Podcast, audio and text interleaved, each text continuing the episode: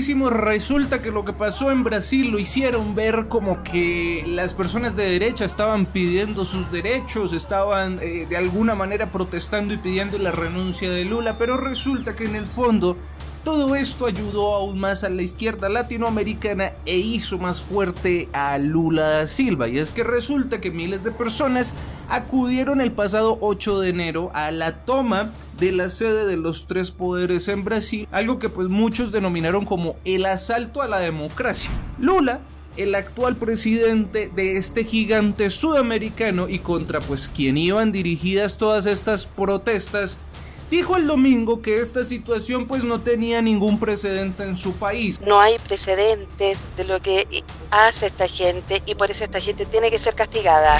El ministro de Justicia dijo además de que esto era un golpe de Estado, pues también dijo que era puro terrorismo.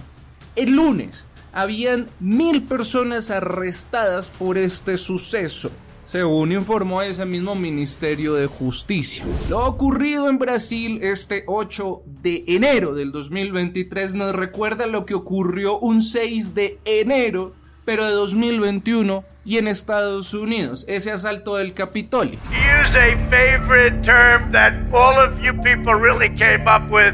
We will stop the steal. Hasta hubo una versión brasileña del tipo de los cuernos y todo. Esto realmente es, es, es, increíble, es asombroso, ¿no? Lo preocupante es que este fenómeno pueda empezar a replicarse en todo el mundo. El fenómeno de que la gente vaya salta en las sedes de los poderes simplemente porque está inconforme. Una situación en donde por supuesto muchas personas se han preguntado y dudan si estas personas se organizaron por sí solas. Porque es que cuando vemos las imágenes, cuando están ahí adentro de estas sedes de la justicia, realmente vemos que son unos tontos. Se toman fotos, se tiran ahí como un rodadero, están jugando, no hay seriedad en el asunto. Entonces uno dice, cómo ese tipo de personas lograron organizarse para hacer esta toma. Además dicen por supuesto que hay, hay, ciertos infiltrados en esta situación, ¿sí o no? Lo paradójico de este caso y como empezamos este video es que con estas propuestas supuestamente pro Bolsonaro y contra Lula, realmente lo que hicieron fue volver mucho más fuerte a Lula. El gran ganador pues fue el, el actual presidente de Brasil y por supuesto la izquierda latinoamericana. Y entonces pues ahí es donde empieza a radicar lo, lo, sospechoso. Ya vemos bastantes situaciones eh, que se parecen mucho a las de Estados Unidos. Ahora estamos viendo situaciones bastante eh, confusas que nos llevan entonces a, a generar esta sospecha. De inmediato por supuesto varios mandatarios y varios gobiernos, incluso el de China, repudiaron lo que pasó en Brasil y le dieron todo su apoyo a Lula. De chino, Xi Jinping ha mandado hace unas horas un mensaje de felicitación al recién investido presidente brasileño, a Lula da Silva, en el que asegura que da una gran importancia al desarrollo de la asociación estratégica entre Pekín y Brasilia. El mandatario brasileño tiene carta abierta para utilizar la fuerza en Brasil como quiera y además pues tiene todo el apoyo de todo el mundo y toda la justificación del caso. Parece obvio mis muchachos lo que está ocurriendo acá. Todo el mundo parece que fue comunistado. Parravicini, por supuesto, habla en muchas psicografías acerca del comunismo, de los amarillos, de que Argentina no será comunistada y tal. Pero hubo una que me llamó mucho la atención, que de hecho se las envía a Telegram y en 1936 eh, me parece que él quiso explicar la situación que estamos viviendo hoy en día. Como lo pudiste notar, falta una parte de la psicografía o, yo no sé si así será, pero bueno, en fin, aquí encontramos muchas cosas que, están ocurriendo al día de hoy, ¿no? Y nosotros podríamos victimizarnos al ver el estado en que, en que se encuentra el mundo y la sociedad, pero lo cierto es que nosotros tenemos una gran responsabilidad en toda esta hecatombe mundial, sobre todo cuando apoyamos la violencia y la fuerza como medios para nosotros reclamar algún tipo de derechos o hacernos oír. ¿Acaso no estamos viendo que la violencia, además de traer más violencia, está trayendo nuevas normas y leyes que crean un enorme yugo cada vez más difícil de quitar que se pone sobre nuestros cuellos?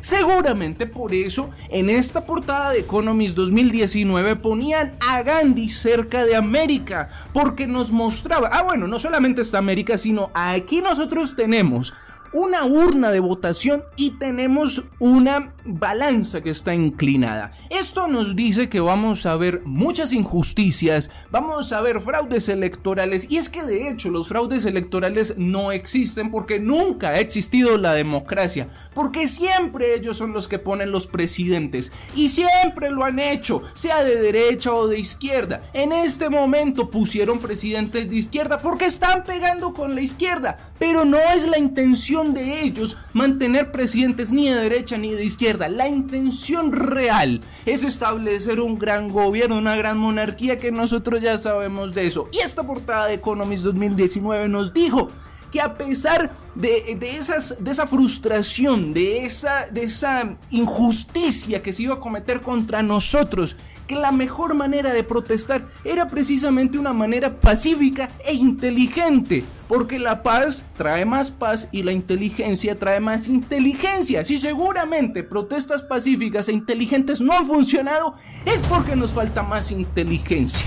La intención entonces de fondo sería crear unos estados fallidos, unos países ingobernables, en donde realmente lo que se busque es la solución.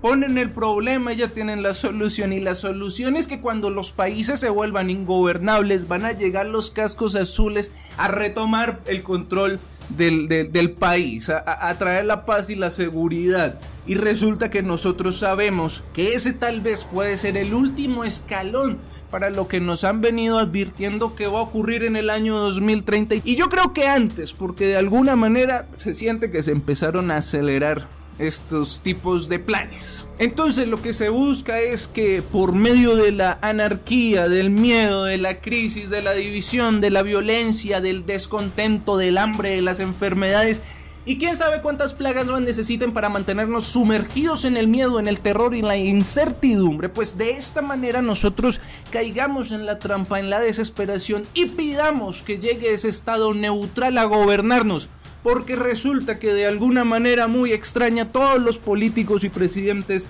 mostraron lo estúpidos que son. Tal vez siempre han sido así estúpidos, pero en estos últimos dos años lo han mostrado, no lo ocultan. ¿Por qué? ¿Ustedes se acuerdan de ese tratado de las pandemias que dice que la OMS va a tomar el control del mundo o de los países en caso de que haya una emergencia eh, sanitaria para el 2024. ¿Lo recuerdan? De esta manera nos damos cuenta que no es algo fortuito lo que está ocurriendo. Miles de simpatizantes, mis amigos, de Bolsonaro, cientos de miles tal vez, salieron a las calles a pedir la renuncia de Lula. Un delincuente que hoy es presidente y que resulta que extrañamente cuando Bolsonaro entró a la presidencia, el nuevo presidente Lula quedó tan limpio que pudo volver a ser presidente y hoy tiene inmunidad. Es muy extraño, mis amigos, y si no me creen, busquen ustedes cuándo fue que Lula quedó libre. ¿Y qué me dicen ustedes de las denuncias de los mismos manifestantes que decían que habían encapuchados infiltrados que no se podían detener? Tanto los de derecha como los de izquierda están diciendo exactamente lo mismo, que hay infiltrados en las marchas. Aquí una de dos que realmente sí está pasando, que realmente ni derecha ni izquierda existen y que todo lo que está pasando pues está apuntando a que haya un solo ganador y que los únicos que somos de derecha o de izquierda somos nosotros y para la muestra un botón las palabras del mismo Bolsonaro que se lava las manos y dice yo no tengo nada que ver en este asunto, yo ya me salgo de esto resulta que tanto los de derecha como los de izquierda no son capaces de admitir que son unos delincuentes y no son unos protestantes. ¿Acá qué está pasando? Como lo ves, es mandatorio que nosotros pensemos antes de actuar en estas situaciones que el mundo está viviendo y que resulta que el político es político y nunca deja de ser político y el político solamente defiende una cosa o solamente busca una cosa y es el poder y su bienestar. Somos nosotros los únicos pendejos que defendemos a la derecha o a la izquierda y nos encarrilamos en una situación de esta. Los políticos son bastante convenientes. Y si Gandhi aparece aquí en esta portada es porque nos están diciendo desde Economist para las personas que tienen ojos y esos ojos ven que por más indignados que podamos estar entonces, lo mejor es utilizar la inteligencia porque esos son ganchos ciegos. Todas esas cuestiones que nos hacen ofendernos son ganchos ciegos para que nosotros salgamos, hagamos manifestaciones, para que hagamos revueltas, para que o, hayan infiltrados que hagan desmanes y daños. Y con eso entonces hay carta blanca para utilizar toda la fuerza sobre nosotros y que se acabe toda libertad y poco a poco nos acercamos más a ese estado mundial. Así que sí, nosotros tenemos mucho que ver con esto y sí, lo que pasó en Brasil fortalece muchísimo a este mundo comunistado. Muchas gracias. Si te gustó este video y quieres más contenido, ve al samuellozano.com. Te mando un gran abrazo y nos vemos en una próxima ocasión.